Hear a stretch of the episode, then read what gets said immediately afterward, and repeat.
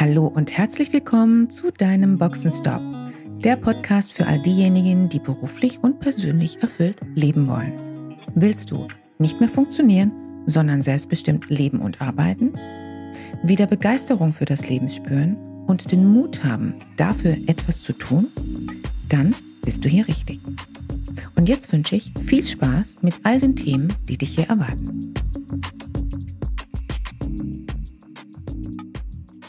Happy New Year, meine erste Podcast-Folge in diesem neuen Jahr 2022 mit dem Thema Mythos Charisma. Ich bin mir ziemlich sicher, dass Ihnen das Thema schon relativ häufig begegnet ist. Muss eine Führungskraft denn charismatisch sein? Ich behaupte nein. Ganz im Gegenteil. Ich halte das für gefährlich und ich will gerne einmal mit diesem Mythos Charisma hier ein bisschen aufräumen, auch wenn das vielleicht dem einen oder anderen nicht gefallen mag. Wahrscheinlich ist Ihnen dieser Begriff ja schon häufiger begegnet. Insgesamt wird die Diskussion zu diesem Thema ziemlich einseitig geführt. Es steht doch insgeheim die Vorannahme im Raum, dass Charisma etwas Tolles ist. Fragen Sie sich doch bitte selbst einmal, wie würden Sie denn jemanden beschreiben, den Sie als charismatisch wahrnehmen. Was sind die ersten drei Attribute, die Ihnen einfallen? Die Attribute, die ich am meisten bisher gehört habe, sind beispielsweise redegewandt, rhetorisch gewandt, inspirierend, visionär, einnehmend. Vor vielen Jahren nahm dieser Begriff Charisma Einzug in diesen gesamten Managementbereich, in die Managementdiskussion. Und zwar mit dem Tenor, Führungskräfte sollten nun eben auch charismatisch sein. Und ganz plötzlich erschienen natürlich auch ganz, ganz viele Publikationen dazu, was denn Charisma bedeutet, was, was Charisma auszeichnet. Und selbstverständlich sind dann auch von heute auf morgen sehr viele sogenannte Charisma-Coaches auf der Bühne erschien. Ich wähle den Begriff heute deshalb, weil es mich wirklich mittlerweile, pardon, anwidert, wie fahrlässig mit diesem Begriff umgegangen wird. Denn de facto können charismatische Führungspersönlichkeiten gefährlich und kritisch für ein Unternehmen sein. Ich selbst habe auch Führungspersonen kennengelernt, die man als charismatisch bezeichnen kann und habe häufig gesehen, dass sich viele von diesem Typus angezogen fühlen. Allerdings bleibt eben häufig danach ein schaler Geschmack übrig. Warum das so ist, das möchte ich jetzt heute ein bisschen touchieren. Wirkung von Charisma. Mir sträuben sich meistens schon die Nackenhaare, wenn ich den Begriff schon höre, da dieses Thema eben sehr einseitig betrachtet wird. Als charismatisch wird allgemein jemand verstanden, der es schafft, aufgrund seines Auftretens, äh, aufgrund seiner Wirkung und aufgrund der rhetorischen Skills, der Kommunikation, andere sprichwörtlich in den Bann zu ziehen. Und alleine schon, wenn ich das so formuliere, vielleicht merken Sie, in den Bann zu ziehen, hat ja bereits oder beinhaltet bereits etwas fast Magisches. Und Genau darin liegt allerdings auch die Gefahr. Wer charismatisch wahrgenommen wird, erhält mehr Sympathie.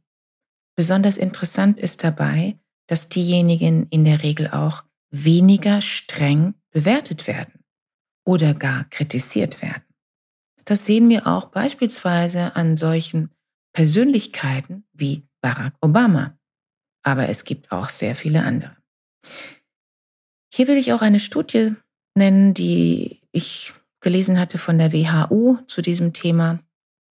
Das Resultat zeigte, dass Mitarbeiter von charismatischen Führungskräften sich nicht trauen oder weniger trauen, sich offen zu äußern. Das heißt, die Gefahr von emotionaler Erschöpfung und weniger Austausch, von weniger Zufriedenheit steigt damit. Denn die Aussagen von charismatischen Führungskräften werden einfach weniger oder nicht hinterfragt. Mitarbeiter sind in ihrem Urteilsvermögen dadurch bzw. dann eingeschränkt. Dass das nicht gut sein kann für ein Unternehmen, liegt auf der Hand. Genau das habe ich auch mehrfach bei verschiedenen Unternehmen selbst erlebt, mit denen ich in den letzten Jahren gearbeitet habe. Und zwar genau mit diesem Effekt. Mitarbeiter haben häufig mit hoher Begeisterung gestartet. Sie waren dann auch bereit, viel mehr zu leisten, haben die Anforderungen auch nicht hinterfragt. Übrig blieb nach einiger Zeit, ah ja, genau das, eine hohe emotionale Erschöpfung und zwar auch häufige Burnouts und bei, bei vielen auch schlichtweg Enttäuschung. Charisma verführt. Charisma verblendet bzw. blendet und sagt nichts über die Leistung aus. Charismatische Führungspersonen sind diejenigen, die ein Unternehmen sind selten, sind selten diejenigen, die ein Unternehmen nach vorne bringen. Natürlich können charismatische Personen inspirieren und visionär wirken. Sie sind allerdings auch häufig sehr unberechenbar. Und was ich auch häufig beobachtet habe, was natürlich erschreckend ist und was dann auch immer wieder überraschend ist, aber es ist nun mal so, gerade diejenigen können sehr rigide werden und nochmal das Wort unberechenbar, wenn es nicht nach ihrer Fasson läuft. Charisma ist ein kritischer Aspekt und die Frage stellt sich, warum bin ich bereit, dieser Person zu folgen, mich von ihr in den Bann ziehen zu lassen. Gute Führungskräfte, gute Leader, gute Führer haben eher selten Charisma. Stattdessen schaffen sie Vertrauen, und zwar durch ihre Kompetenz, durch ihre Leistung, durch ihr Rückgrat, durch ihre Glaubwürdigkeit. Schlüsselpositionen brauchen Substanz und wenn Charisma dazu kommt, dann ist das schön, aber es ist keine notwendige Zutat. Ich möchte auch gerne kurz auf das Thema Heldenmythos eingehen, weil der, der gehört mit dem Thema Charisma zusammen. Es scheint eine Neigung von Menschen zu sein, das Rationale ein Stück weit zu romantisieren. Das gilt auch und insbesondere für den Bereich der Führung. Die Romantisierung des Themas Leadership, Führung zeigt das sogar ziemlich deutlich. Es gibt viele Beispiele dafür in der Geschichte und auch in der Literatur. Und im Bereich Führung fällt Ihnen bestimmt auch sofort der Name ein, der in den letzten, wie viele Jahren eigentlich, zehn Jahren mit am meisten gehypt wurde. Steve Jobs.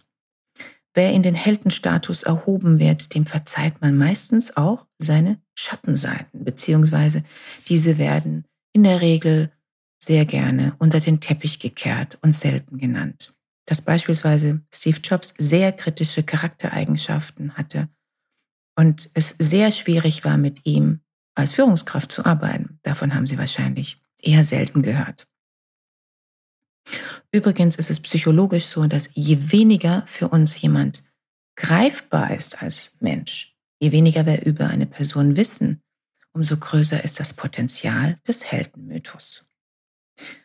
Die Frage stellt sich natürlich, warum brauchen wir denn, also oder brauchen wir überhaupt als erwachsene Heldin? Eine besondere Form von Führung wird ja auch gerne mit Heldentum in Verbindung gebracht. Ich vermute mal, dass diese Sympathie und oder vielmehr besser gesagt die Faszination für Helden und für das Heldentum wahrscheinlich archaisch ist und in unserer menschlichen Natur liegt. Aber wir sind Menschen und wir haben ein Gehirn, das wir nutzen können. Das heißt deshalb noch lange nicht, dass wir nicht auch unseren Verstand gleichzeitig einsetzen sollten, um ab und zu mal zu hinterfragen, ob das denn gut und sinnvoll ist.